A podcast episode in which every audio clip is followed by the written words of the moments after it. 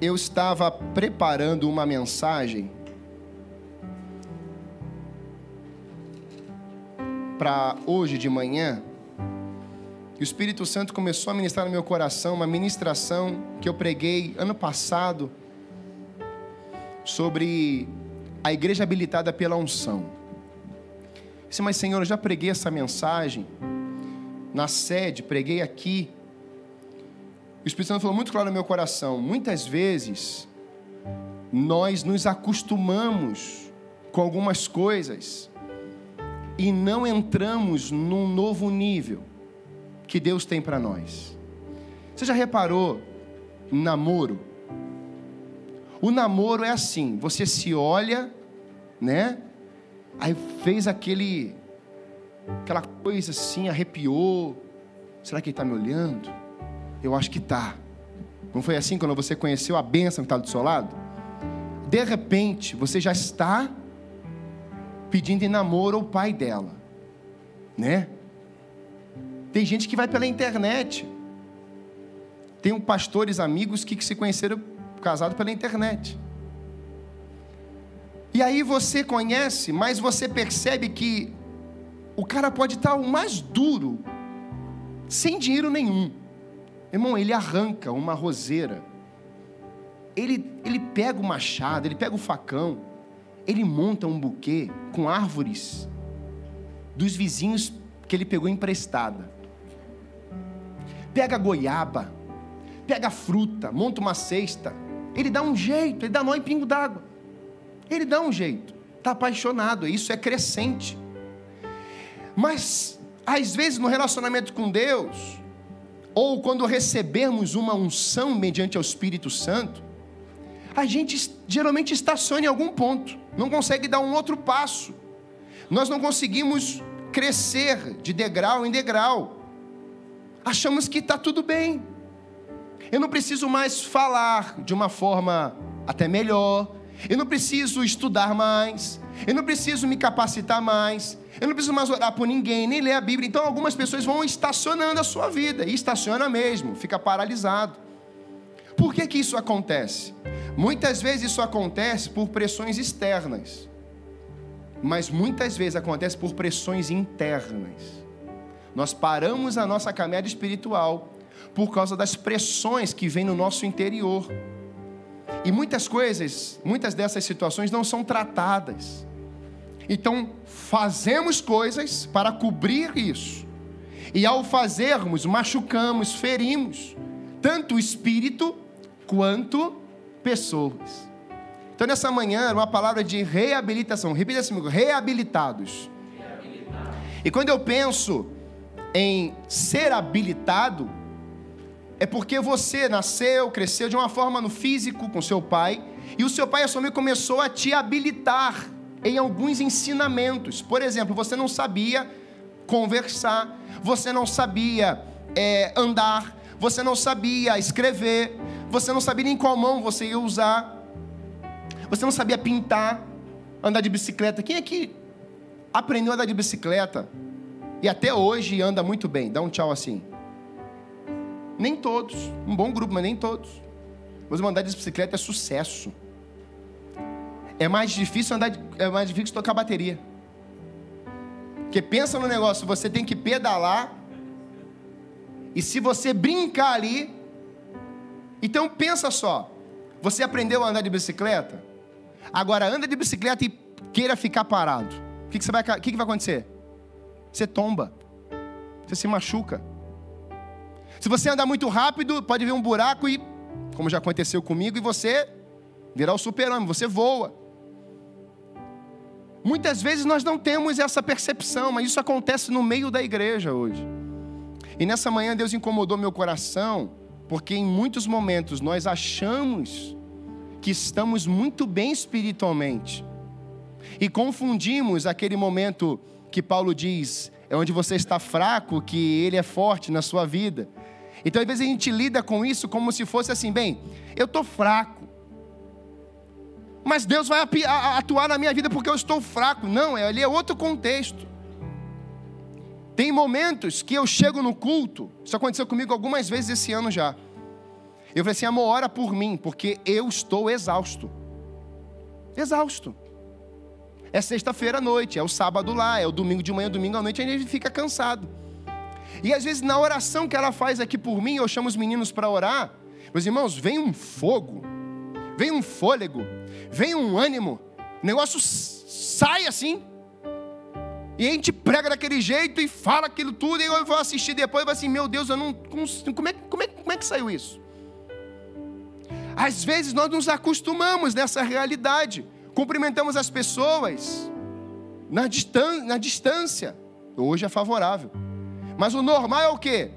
Parar, cumprimentar o marido e a esposa, casa. E aí, conforme o tempo vai passando, bem, eu não preciso mais dar um beijo, não preciso mais dar um abraço, não preciso mais carregar no colo, nem preciso perguntar como é que foi o dia do trabalho, não precisa mais nada, vai se acostumando. Tem a crise dos sete anos, estraga micro-ondas, estraga a geladeira, estraga a máquina de lavar. E aí acha que o casamento vai ter crises grandiosas de períodos em períodos.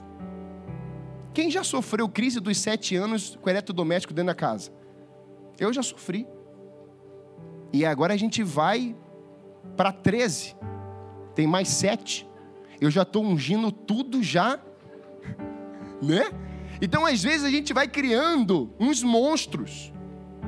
Nunca vou esquecer daquele técnico de futebol, René Simões. René Simões, anos e anos atrás, ele disse, ele foi técnico aqui do Coxa. E ele falou uma coisa muito interessante. Vocês estão transformando o Neymar num monstro. Ele era um menino, ainda jogava no Brasil. E alguns repórteres, algumas mídias criticaram o René Simões, sem inveja. E na verdade não era inveja, era uma visão do futuro. René Simões é um homem de Deus. E quando nós olhamos essa perspectiva, o tempo vai passando e as coisas vão se acostumando. Mas é um menino, Aí a mídia inverteu. Não é um menino, é um homem. Não é mais uma criança, é um ser humano que já sabe o que é certo e o que é errado. E nada de julgar o, Neymar, mas você sabe quantas coisas aconteceram nos últimos anos na vida do próprio Neymar. Quando nós entendemos isso, meus irmãos, nós precisamos entender princípios de Deus. Repita assim: princípios de Deus. E quando nós entramos nos princípios de Deus, as bênçãos nos perseguem. Quando nós andamos diante dos seus mandamentos, dos seus decretos, as bênçãos de Deus nos perseguem. Quando nós vivemos o que Deus está dizendo, como Ele está dizendo, da forma que Ele está dizendo, e nós queremos viver exatamente como Ele está nos orientando, é porque Ele encontrou na terra filhos obedientes. E quando nós vivemos isso, nós somos ainda mais habilitados, ainda mais cheios, ainda mais transbordantes, porque a habilitação que o teu pai e a tua mãe te dá, a habilitação de você aprender a dirigir é uma coisa natural do ser humano. Mas quando o Espírito te unge, é uma habilitação do céu sobre você. E você foi marcado com isso. Por isso, Deus colocou no meu coração a reabilitação, porque a reabilitação quando Deus ministrava meu coração, não é algo da terra com terra, é algo do céu sobre você. Somos habilitados, estudamos na faculdade, façamos na faculdade, na federal, fazemos os nossos esforços nas habilitações que a terra exige de nós. Para você ser promovido em uma empresa, você precisa fazer curso de inglês. Você faz, você é habilitado e você é credenciado a prosperar naquela função lá que está te esperando. Não é assim no, no, no momento humano, nas empresas? Agora, no âmbito espiritual, você pode fazer o que você quiser fazer. Você pode se esforçar, usar seu braço. Você pode vender, comprar. Você pode fazer suas obras infinitas. Mas se o Espírito não colocar em você a presença dele, os dons dele, mediante a tua confissão, meus irmãos, você não conseguirá dar um passo na direção certa. Porque a Bíblia diz que o Espírito é que nos guia. É o Espírito que nos convence, é o Espírito que nos purifica, é o Espírito que traz esse, essa tristeza quando pecamos, é o Espírito que começa a nos encher. Por isso que a Bíblia diz, a, a Paulo fala: enchei-vos do Espírito. E muitas vezes nós olhamos o enchei-vos do Espírito e estamos satisfeitos com o enchei-vos do Espírito. Mas Deus não fez você só para você ser cheio do Espírito. Deus fez você para ser cheio continuamente do Espírito. E a forma como você deve ser cheio continuamente do Espírito é a forma que o Espírito Santo trabalha o processo de santificação, algo contínuo, aonde a sua carne vai morrendo, os seus desejos vão morrendo, as suas manias vão morrendo e o Espírito vai enchendo, transbordando em uma medida recalcada, sacudida e transbordante. Parece óbvio, mas conforme o tempo passa, os nossos olhares vão se esfriando com algumas pessoas, com algumas realidades. O caos acontece e as pessoas não vivem realidades. Elas acham que está tudo bem. Deus ministrou no meu coração isso. Meu filho, não perca o foco. Eu te habilitei. Continue me buscando. Eu fui ministrado pelo Espírito Santo novamente. E é por isso que eu quero compartilhar com você. Primeiro livro de Samuel 16, verso 12, 13, diz assim: Jessé mandou chamá-lo. Era um jovem ruivo, de boa aparência e olhos bonitos.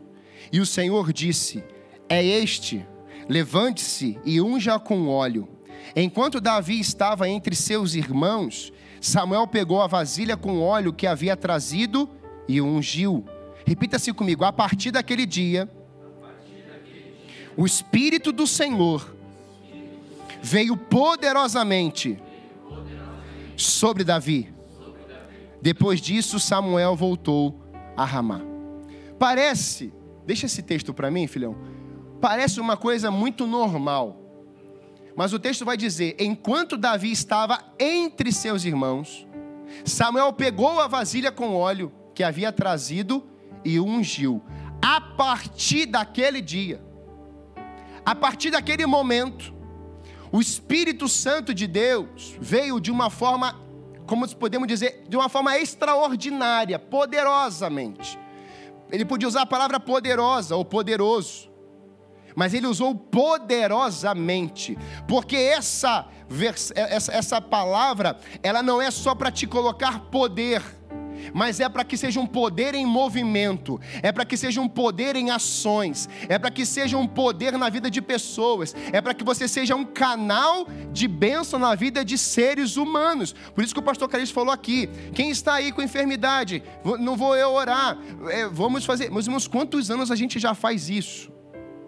Ou ensina sobre isso? Mas nós percebemos que há uma dificuldade hoje de perguntarmos: você tem alguma enfermidade? Você tem alguma dor? Você tem algum trauma? Você tem algum pedido? Vamos orar aqui por você agora. Essa ação de um poder do Espírito não vem para Davi para paralisá-lo, mas vem em Davi para uma ação contínua. Repita comigo: ação contínua. Então, um cristão, a partir do momento que Romanos 8 fala sobre isso, como que eu sei que eu sou salvo? Você é salvo mediante a fé, em que você crê em Cristo e confessa com a sua língua, crendo no seu coração, de que Ele é Senhor e Salvador sobre a sua vida. E a partir desse momento o Espírito Santo entra na sua vida. E esse Espírito começa a trabalhar no seu coração. Veja, não são pelas obras, não são pelos feitos, mas é simplesmente por uma verbalização, porque você verbaliza. Pastor, por que eu tenho que verbalizar? Porque você está dizendo no âmbito espiritual.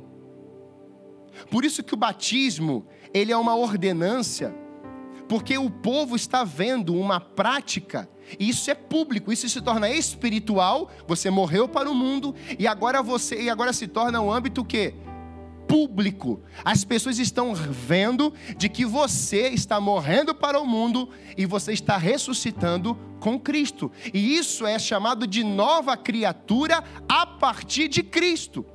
Por isso que eu, quando eu olho para Cristo, eu vejo como meu modelo. Eu conversava isso com uma, com uma pessoa que se converteu recentemente, estou discipulando ele.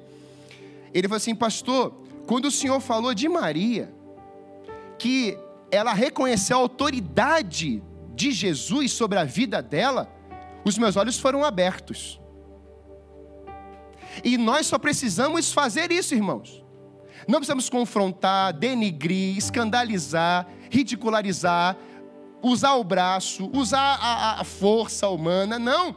Uma pessoa governada pelo Espírito, ela exala amor, não ódio. Uma pessoa governada pelo Espírito, ela transmite, transmite, palavras de bondade e não de maldição. Uma, palavra, uma pessoa dominada pelo Espírito Santo, ela te abraça e te beija e você sabe assim, isso não é normal nos dias de hoje, porque o normal é o quê? Nem dar as caras.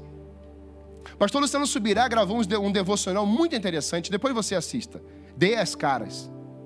Ele fala contra a questão da rede social, que nós abandonamos o contato físico e começamos a nos misturar nas redes sociais. Então os crentes criticam nas redes sociais, os crentes elogiam nas redes sociais, os crentes ouvem ministrações das redes sociais e quando chega na igreja, fala assim: não é aquilo que o pastor disse, não é aquilo que a banda tal está cantando, a moda é essa. Então nós mudamos o parâmetro e ele está ensinando: dê as caras. Converse com seus liderados, se submeta a autoridades espirituais, porque as redes nós usamos, não elas nos usam. Eu preciso usar as redes sociais para um fim que honra e não desonra. Mas uma vida cheia do Espírito Santo poderosamente, ela começa a compartilhar isso. E eu fiquei pensando muito na vida de Davi, lendo esse texto, porque Davi foi ungido dentro da sua casa. E esse é o capítulo que ele é ungido. E há uma marca. Saul peca, Saul desobedece a Deus, em menos de um mês ele perde a visão de Deus para com ele na, em reconhecê-lo como rei. Meus irmãos, isso é muito sério. Antes de Davi, tem uma lição para se aprender. Saul foi ungido rei. O povo de Israel clamou por um rei. E quando Samuel foi falar com Deus, Senhor, mas eles estão te abandonando. Senhor, eu fa... Deus falou assim: eles estão me abandonando. Faça como eles querem. Eles estão me rejeitando. Faça. E Deus é que escolhe Saul, dá as diretrizes. Agora Saul é ungido rei diante da nação. Meus irmãos, antes de Saul ser ungido rei, sabe qual era a verbalização dele? Eu sou o menor da minha tribo. Eu sou o inferior. Eu, tipo, eu não sou nada. Quando Samuel derramou o óleo sobre a cabeça de Saul, o texto vai dizer que ele vai vencer lá no capítulo 11 de 1 Samuel, que é o texto que eu vou usar aqui no meio da mensagem.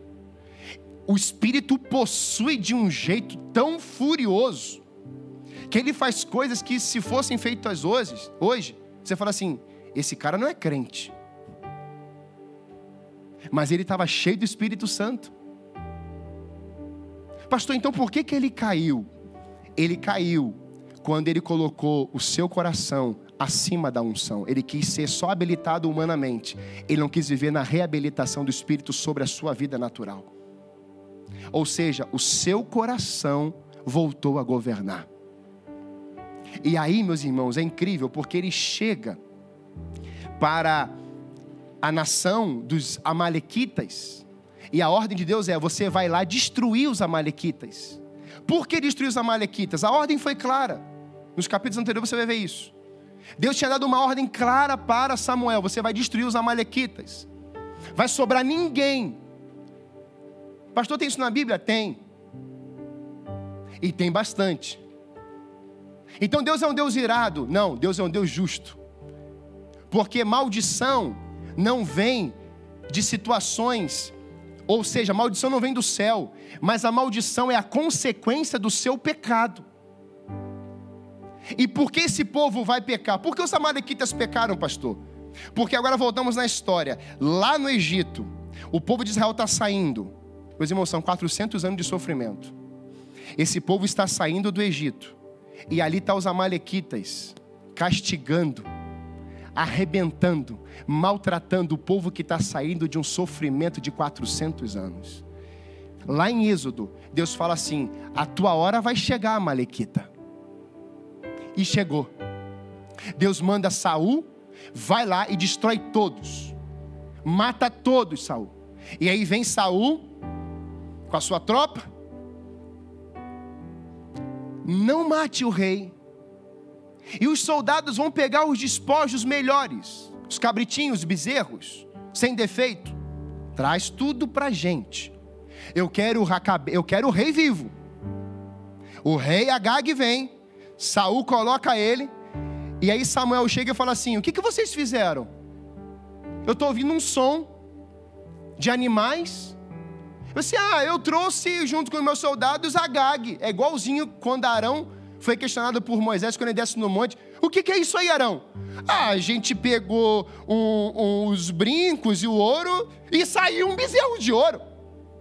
Saiu isso aí. Os irmãos, Moisés fica tão furioso que as tábuas ele joga no chão. Nada a ver. Saiu isso aqui. O rei Agag está aqui com os bichinhos. E aí, quando eu li isso, o Espírito Santo falou assim no meu coração: qual foi a ordem, João Brito, para Saul? Matar todo mundo. Era um juízo de Deus. Deus envia o seu juízo. Pecado, maldade, corrupção, desvio da verdade. Deus enviou o seu juízo. Saul só precisava obedecer. Mas Saul quis viver do seu jeito. Então agora ele fala assim: olha, isso aqui é o meu troféu. Como é que eu vou mostrar para todo mundo? Saul quis mostrar que ao invés de a unção prevalecer, eu mostro o que o humano consegue fazer. Eu, ele volta a velha criatura, não mais o espírito possui. Agora ele tira o espírito de cena e ele quer agir.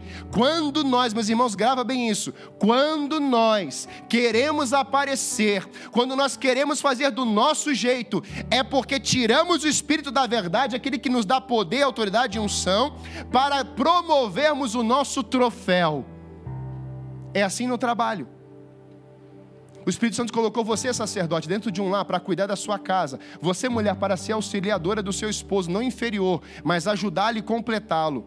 O que, que você o que, que nós fazemos hoje? Vemos hoje o marido trabalha 12 horas, 18 horas, viaja um monte, aí ele chega em casa com um presentinho para o filho, para o outro filho, para a mulher dar uma rosa, e aí todo mundo fica feliz, mas ele não dá uma hora de um tempo para o filho e para a esposa, não consegue ter um cinema, não consegue dar um beijo, não consegue se preocupar com, a, com as dores ou com os traumas, com as feridas, não consegue se antecipar a nada, sempre chega atrasado. Essa é uma manhã que eu quero que você seja reabilitado pelo poder do Espírito e a sua mente volte à essência daquele que te chamou para ser sacerdote, para ser auxiliadora, para ser uma família de Deus do céu sobre a terra. Um tempo de reabilitação, um tempo de reorientação. Esse é meu troféu. E aí Samuel vem e fala assim: não foi isso que Deus mandou você fazer. Meus irmãos, quando nós trazemos despojos de guerra, na desobediência a Deus, para Deus é lixo, porque Deus não aceita, a ordem foi clara. Por isso, o que é que você está guardando na sua casa? Que Deus está falando assim: eu não tenho pacto com isso. O que é que você está verbalizando? E Deus falando assim: eu não tenho pacto com isso. Por que, que você está agindo assim sem perdão? Eu não tenho pacto com isso, eu resolvi o não perdoar. Samuel cai e Deus levanta Saul, Davi. Saul cai e Deus levanta Davi. E aí Davi é um menino. Bem, o que Davi faz após ser ungido? Verso capítulo 17, de 17 a 24. Agora nós vamos vendo o que Davi vai realizar. Olha o que diz o texto, 17, a partir do verso 17. Um dia Jessé disse a Davi: Leve depressa para seus irmãos que estão no acampamento este cesto de grãos tostados e estes dez pães. Leve também esses dez queijos para o capitão deles Veja como estão seus irmãos e traga notícias deles. Os irmãos de Davi estavam com Saul, o exército israelita, no vale de Elá, lutando contra os filisteus. Davi deixou. Olha essa submissão à autoridade do seu pai. Princípio de autoridade. Davi deixou as ovelhas com outro pastor e na manhã seguinte partiu bem cedo com os presentes, como Jessé havia ordenado. Princípio de um rei, ou na vida de um rei, sendo ungido Deus, é, por Deus. Princípio da submissão. Aonde eu sou ungido, eu sirvo, não determino. Aonde eu sou ungido, eu tenho compaixão e não decretos no meu coração. Aonde eu sou ungido, eu levo transformação e não sou influenciado pelo engano. Aonde eu sou ungido, eu pergunto: o que o senhor quer que eu faça, pai? E o pai dá instruções básicas. Vai pegar comida e leva a marmita para, para os seus irmãos. Meus irmãos, com todo carinho aqui, se você fosse ungido o rei do Brasil, tivesse aí monarquia, será que a gente estaria preocupado em carregar alguns pães e umas marmitas para levar para uma família que está em guerra? A gente tem que se perguntar. Porque tem muitas pessoas hoje batalhando pelo país, lutando pelo país, e tem uma pencarada de gente que só sabe enxergar falha, que só sabe enxergar erro. Mas Deus colocou um pão da vida que está no seu coração, para você ir alimentar o povo, para você ir conversar com o povo, para você ser conselheiro. Eu conheço profetas na, nas redes sociais que eu, eu, eu, eu é, é, sou alimentado por muitos deles, que em nações eles são conselheiros de presidentes. Eu fico perguntando assim: um presidente vai tomar uma atitude, ele conversa com um profeta antes, isso é bíblico. Não é inferioridade, é conselho. Ou seja, a igreja dá conselho para o presidente, a igreja dá conselho para os reis. A igreja não é abastecida pelo governo, mas é a igreja que abastece o governo porque eles precisam de uma reabilitação do céu sobre os corações deles, e não um tempo de não ajudo mais, vou criticar, não vou fazer, agora eu sou contra, agora é o partido tal. Não, a igreja não tem partido, a igreja tem um rei sobre os reis, senhor sobre os senhores, aquele que governa todas as coisas, aleluia. E com a influência, com o poderio do Espírito, nós influenciamos os governos, nos submetemos às autoridades e somos submissos a elas, como diz Romanos e Hebreus, mas também nos posicionamos. Davi vai servir seus irmãos, ungido rei de Israel, dentro de sua casa. Bem, sabemos o que o, os irmãos dele, o que o seu pai pede, ele se submete. Mas o que, que Golias faz com Davi? Bem, Davi chega até Golias, chega até aquele lugar, ele tem uma instrução, ele alimenta, mas ele está conectado, está acontecendo alguma coisa aqui no arraial. E de repente, quando ele chegou, o texto diz: quando ele chega, Golias aparece. 40 dias, um homem gigante, aquela armadura, aquela espada, mais de dois metros e meio, e aí está lá da Golias. Tem algum homem aí do outro lado? Tem algum homem aí? Tem homem aí? Tem homem aí? Amém, homens. Tem mulher aí? Amém, mulheres. Tem homem aí? Tem mulher aí?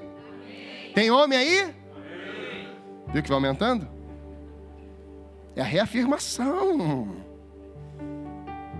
Tem homem aí? Tem mulher aí? Ai, pastor, que coisa. Só para você entender, meu irmão, o teu papel. Davi chega menino. Há um pão para você aí. Há um pão para você aí. Quem que é aquele grandão lá? Ó, serviu e cumpriu o obediência do pai. Simples, irmão. A mensagem de hoje é bem simples. Obediência. Quando ele obedeceu, Deus deu algo maior para ele. Repare que quem apresentou, quem aquele exército filisteu, Deus estava naquele projeto, inclusive. Deus estava ali. Deus sabia o que estava acontecendo ali. Como sabia que Saul ia pecar. Deus sabe o seu futuro, porque ele escreveu uma história e ele não muda. Repare o seguinte: quando ele serve seus irmãos, ele ouve. Ele vê Golias, E quando ele serviu, o texto diz que ele foi para. O que, que eu vou ganhar? Qual é a recompensa de acabar com esse sujeito aí? Davi é inteligente. Davi é esperto. Davi é um menino de Deus. Ó, se você resolver isso aí, recebe a filha. Opa. Então vou casar com a filha do. Vai casar com a filha do rei. Tem coisas. Tem. Tem impostos liberados, tem um monte de coisa que vai ser muito bom para você. Davi falou assim: é comigo. Davi chega de frente para Golias. E olha o que, que Golias vai dizer para ele. Verso 41 a 44. Do capítulo 17. Olha lá. Golias, com seu escudeiro à frente, caminhava em direção a Davi. Rindo com desprezo do belo jovem ruivo, gritou para Davi: Por acaso sou um cão para que você venha a mim com um pedaço de pau? E amaldiçoou Davi em nome dos seus deuses. Venha cá, eu darei sua carne às aves e aos animais selvagens, berrou Golias. Davi respondeu ao filisteu: Você vem a mim com uma espada, uma lança e um dardo, mas eu vou enfrentá-lo em nome do Senhor dos Exércitos, o Deus dos exércitos de Israel, que você desafiou. Bem, ele serve, vem Golias, ele enfrenta. Nesse enfrentar Golias, o que é que Davi está respondendo para Golias definirá o sucesso, a conquista da sua vida. Princípios de, autor, de, de autoridade ou princípio de autoridade sobre a sua vida, você serve um princípio do serviço, mas agora é um princípio em que a palavra te domina. E você lança essa palavra diante de um Golias, porque agora está todo o exército olhando. Meus irmãos, o pastor Cláudio Duarte disse uma coisa que eu dei muita risada. Ele disse que Deus estava no céu olhando para um lado e para o outro, e de repente está acontecendo uma guerra lá embaixo. Deus olha, ah, Davi está lá. E aí Deus começa a olhar e falou assim: interessante.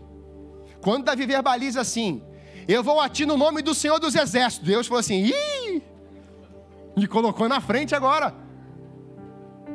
Muitas vezes nós queremos colocar a nossa força, vai ser do meu jeito, eu vou vencer, e vai ser assim. E Deus está dizendo assim: então vai, pode ir. Agora, coloca Deus na frente desse campo de batalha na tua vida para você ver o que, que acontece. Você acionou o céu. Pastor, estou endividado, minha crise no casamento. Coloca Deus. Coloca Deus. Coloca Deus nesse, nesse relacionamento, coloca Deus nessa criação, coloca Deus no meio da, na frente da igreja, coloca Deus diante dos desafios, coloca Deus na frente da gripe, coloca Deus na frente da nação, coloca Deus na frente da corrupção, coloca Deus na frente das coisas iníquas, das mazelas, das corrupções, coloca Deus na frente, você vai ver quem que vai ter que enfrentar é Deus, o justo juiz. Davi simplesmente diz: Eu vou a ti no nome do Senhor dos exércitos. É interessante, meus irmãos, porque a verbalização de Davi não é para amanhã, é para o hoje. Olha o que ele diz: Hoje, o Senhor entregará você em minhas mãos, e eu matarei, e o cortarei a sua cabeça. Quem anda com Deus, o dia de amanhã ele pertence. Você quer viver tudo hoje. Meus irmãos, nós estamos vivendo um tempo que as pessoas estão deixando para amanhã o que precisa se fazer hoje. Amanhã eu resolvo, amanhã eu pago, amanhã eu peço perdão, amanhã eu vou assim, amanhã eu vou assim. Amanhã a gente pensa em fazer alguma coisa. Não, é hoje. Como que eu tenho que agir hoje? O que eu tenho que verbalizar agora? Davi está dizendo assim: é hoje, é agora. Ele fala isso, Deus fala isso para Josué: santifiquem-se, porque amanhã farei maravilha no meio de vós. Meus irmãos, o processo da santificação, ele não pode esperar para o dia seguinte. Mate essa carne hoje, deixa o Espírito te encher naquele lugar, e amanhã você ver o que Deus vai fazer através da sua vida. Seja reabilitado hoje. Seja revestido hoje, seja reeducado hoje, seja cheio hoje, porque amanhã você vai querer ir a novos níveis. Davi recebeu uma nova oportunidade, mesmo enfrentando um Golias. Mas irmão, o texto diz que Davi deu uma pedrada, foi só uma. Davi, é, Golias caiu, ele pegou a espada de Golias, cortou a cabeça, e foi andando com a cabeça. A pergunta é: Davi levou Golias vivo?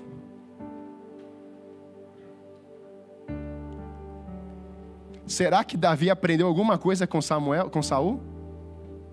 Eu não vou levar esse cara amarrado. Eu vou acabar com isso aqui. Sabe o que Deus quer nos falar hoje? Mate aquilo que está roubando o teu tempo com Deus na cabeça. Corta. Lança fora. É mágoa, é pecado, são desejos, corta na raiz. Fala com Deus, Senhor, eu não aceito isso. E vai ser agora, vai ser hoje. Nós cantamos que o teu que o céu venha sobre nós, que seja hoje, que seja então inverta também isso assim, Senhor, que seja hoje a minha confissão, que seja hoje a minha rendição, que seja agora a minha vitória. Pega a espada do Espírito e corte essa cabeça desse inimigo que está querendo você voltar para trás ou ficar paralisado, porque Deus tem coisas extraordinárias para a sua vida. Esse espírito de poder quer fazer você avançar, quer fazer você ir para cima, quer fazer você crescer de degrau em degrau, a ser totalmente parecido com aquele que é a verdade, Jesus. Davi não brincou. Davi simplesmente agiu. Hoje, é agora, é aqui. O que Samuel pergunta para Abner, o comandante do exército, quando ele vence? Quem é o pai desse menino? Hum. Meus irmãos, o mundo dá muita volta.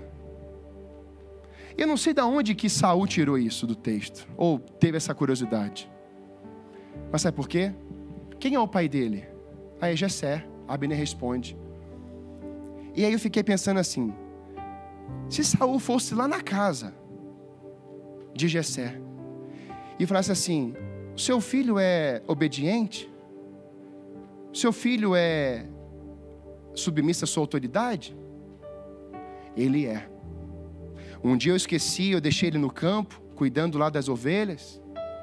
Alguém o chamou, ele veio na hora. Ele foi ungido na minha casa. E mesmo ungido, ele pegou uns alimentos que eu mandei para o irmão dele. Os irmãos nem gostavam dele. Ele pegou os alimentos e foi para o campo de batalha. Ele é submisso. Coisas simples. Interessante. Porque para Saul perguntar de quem ele é filho, ele queria saber quem foi que deu educação para aquele menino. Isso é um princípio de paternidade sobre os filhos. Filhos, sejam submissos aos seus pais. Honre seus pais para que se prolongue teus dias na terra. Pais, instrua seus filhos. Quem tem o pai e a mãe ainda vivos, levanta a mão. Invista tudo que você pode enquanto vivos. Pastor, você não sabe o quem é meu pai. Eu não preciso saber. Mas se você quiser, eu vou com você entregar um presente para ele. Porque aonde abundou o pecado, o ódio, a vergonha, superabundou a graça. A graça é amor. A graça é relacionamento com o divino. Ame ao próximo como a si mesmo, é um mandamento, é um decreto. Então não é o que ele fez com você, é o que você está querendo fazer a partir de hoje na vida dele.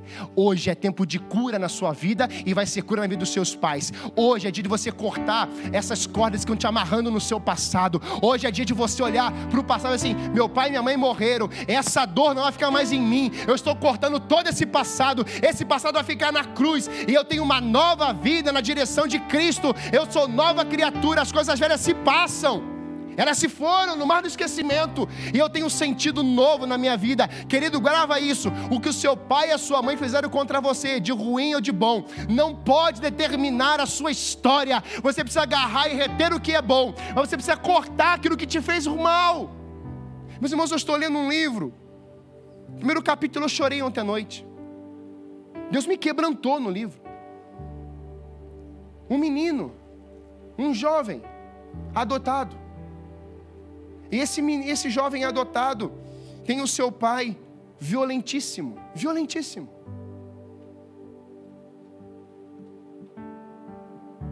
Ele começa a conversar e há uma tentativa de reconciliação. Meus irmãos, esse menino faz 15 anos. Ele vai tentar. Há uma briga dentro de casa e o pai vai embora, abandona. Esse rapaz cresce, ele se casa, e ele tem um filho, ele fica sem ver o seu pai 15 anos. É o período que o seu filho tem. Ele tem um filho de 15 anos. E é o período que ele estava sem ver o seu pai. A esposa desse filho, ela se encontra com uma pessoa muito próxima da família do seu pai. E aí ele vai até o pai com o seu filho para reconciliar, mesmo sendo adotivo, mesmo rejeitado, mesmo sofrendo o que sofreu. E quando ele chega lá, a primeira palavra do pai que o adotou é para o seu é para o neto. O seu pai é médio. Seu pai é medíocre. O filho, o neto ouviu isso do avô. Ele escreve no livro assim: Voltei muito mal. Voltei arrasado. Voltei muito entristecido. Mas no trajeto de casa, Deus começou a confrontar meu coração e falar assim: E você é o que então? Porque você ficou 15 anos odiando seu pai. E o perdão que eu te ensinei. E ele assume no livro: Eu era medíocre. Primeiro capítulo da vida desse cara. Mas o texto diz que ele começou a buscar a fonte. O seu pai, que o adotara, meses depois morre. Ele começou a ser um pai extraordinário para a vida do seu filho, mas não queria mais ser medíocre, ele queria ser extraordinário. Às vezes, meus irmãos, um confronto desse pode nos colocar na lona, a lona, não é verdade? Mas ele teve a humildade em reconhecer, mesmo sofrendo o que sofreu, eu realmente sou medíocre. Irmãos, nós temos que levantar todas as manhãs e dizermos assim: Espírito Santo, afasta de mim a mediocridade. Senhor Jesus, afasta de mim a passividade. Senhor Jesus, afasta de mim a corrupção, afasta de mim as mentiras, afasta de mim, Senhor, coloca um escudo na minha frente. Não me deixe errar, Senhor. Bem, Samuel, Davi, Saul vem tudo isso. E no capítulo 18, de 1 a 4, quando Deus cuida dos mínimos detalhes. No coração de Saul tem inveja, porque agora Davi matou milhares, centenas de milhares. E Davi e Saul só milhares. A inveja toma conta do seu coração. Depois que Davi terminou de falar com Saul, formou-se de imediato uma forte laço entre ele e Jonatas, filho do rei. Sabe, irmãos, Deus nos surpreende. Deus coloca pessoas especiais do nosso lado, diante daqueles que querem o teu mal, o nosso mal. Deus, Deus sabe onde você está. Viver uma reabilitação de Deus é vivermos o processo dele mais cheios. Essa unção que escorre na cabeça de Davi é algo tão poderoso que quando Davi está enfrentando uma das suas crises, ele se lembra do que ele orou em Salmo 23. Pessoa cheia do Espírito Santo ora pelo futuro. A pessoa cheia do Espírito Santo não fica vivendo, não fica vivendo das contaminações do presente momento. Ela tem os olhos na frente. E sabe, meus irmãos, essas pressões internas vão fazendo a gente perder o foco. A palavra nessa manhã é uma palavra de realinhamento. E eu quero encerrar usando a figura de Jesus. Meus irmãos, você já imaginou se Jesus levantasse uma manhã daquelas, diante dos mestres da lei, os fariseus, cheio de doente, todo dia, que tinha que se esconder, levantasse um dia e falasse assim: Quer saber de uma coisa? Chega, eu vou embora, quero mais povo. Não, toda madrugada ele estava lá, buscando a presença do Pai, sendo Deus. O Pai o abastecia. E Lucas vai dizer no capítulo 1, 35, que só depois disso ele saía para o campo de batalha. Antes de você sair para o seu campo de batalha, converse com o seu pai. Peça instruções. Porque lá fora é um campo de batalha. Lá fora é tenso. É ou não é? Tem as suas guerras. Mas Jesus vai, andando pelo povo. Tem leproso, cura. Tem criança querendo chegar perto, ele fala assim: deixe vir, não vai bloquear, não. Das tais é o reino. O que vocês querem rejeitar é o princípio para entrar no céu. Deixa vir as crianças. Venha. Tem um paralítico, ele cura. Sua mãe chega querendo chegar, chegando, e ele fala assim: Que tenho contigo, mulher? Eu tenho controle de tudo. Façam tudo o que ele mandar. Doze homens, um traidor, um com falta de fé, um com temperamento explosivo, o outro duvidando de tudo, o outro, irmão, cheio de dúvida, família, deixa ele no tempo três dias. O Império Romano de, coloca um decreto e fala assim: tem que matar ele ele se submete à autoridade governamental. Jesus morreu também, porque houve uma lei de, um governo do Império Romano e colocou ele na cruz. Ele foi condenado injustamente, ele foi preso injustamente, ele foi moído. Isaías fala que seu corpo foi moído injustamente. E sabe qual era o nome que estava naquela cruz? O nosso. Ele colocou aquele nome nele. Sabe por quê? Porque Jesus não queria viver paralisado em nenhum momento. Ele falou assim: tem algo maior. Eu vou para a cruz, mas o Pai vai me ressuscitar. Eu vou sofrer, mas um tempo eles só vão ver as marcas na minha mão. Um corpo será glorificado. E quando Jesus ressuscita, não é mais com um corpo igual ao nosso, agora é um corpo glorificado.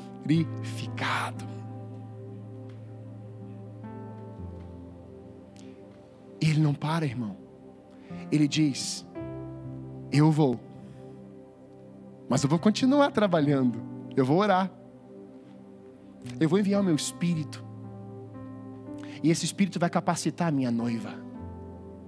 E esse espírito vai capacitar a minha noiva para libertar os cativos, anunciar as boas novas. Meu irmão, eu estou todo arrepiado. Anunciar o ano aceitável do Senhor aplanar os caminhos tortos, alinhar, a libertar os cativos e a ser uma voz que clama nesse deserto de cada um de nós.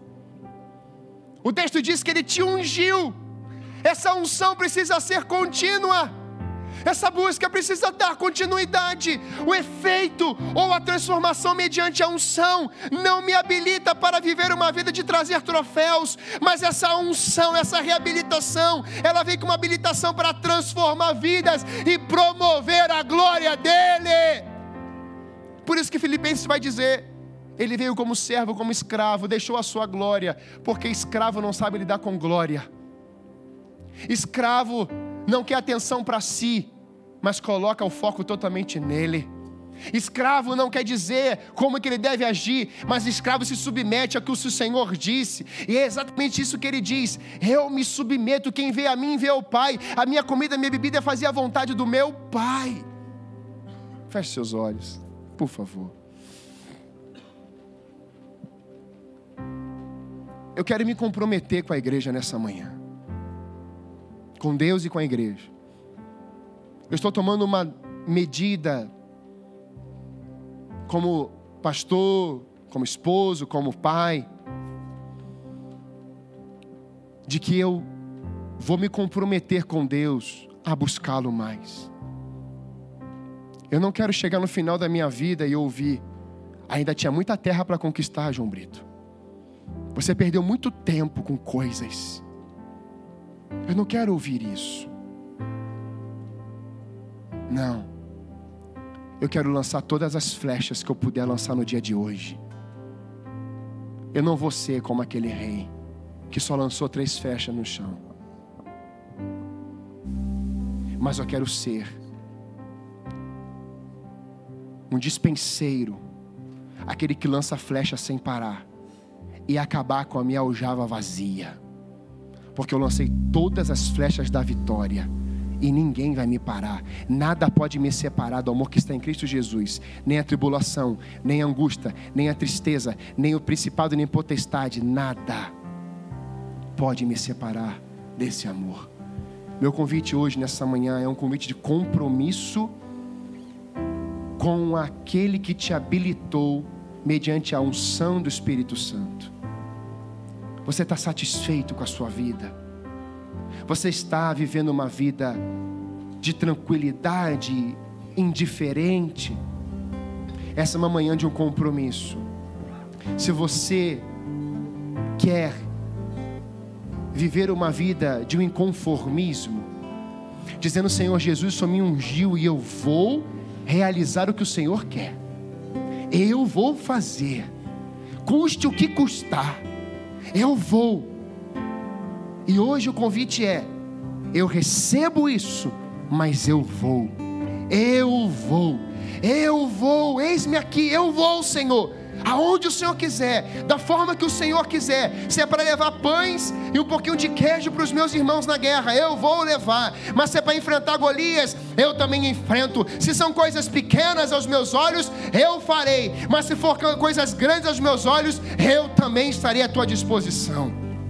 Se você quer viver essa vida a partir de hoje, e tem que ser hoje, porque é hoje que você tem que cortar a cabeça desse gigante que está te dominando aí. Porque você saísse do seu lugar se colocasse aqui diante de Deus como um reconhecimento, dizendo: Senhor, eis-me aqui, eu quero te buscar mais. É um compromisso meu no teu altar. Eu quero passar mais tempo com aquele que é a verdade. Eu quero viver os princípios do céu. Eu quero ter intimidade. Eu quero abandonar a perda daquelas coisas. Eu quero abandonar essas coisas que têm sugado o meu tempo, tenho perdido o tempo de qualidade contigo. Eu quero abrir mão disso hoje. Eu quero voltar ao primeiro amor. Eu quero voltar à essência. Se você quer viver isso nesses dias, em nome de Jesus,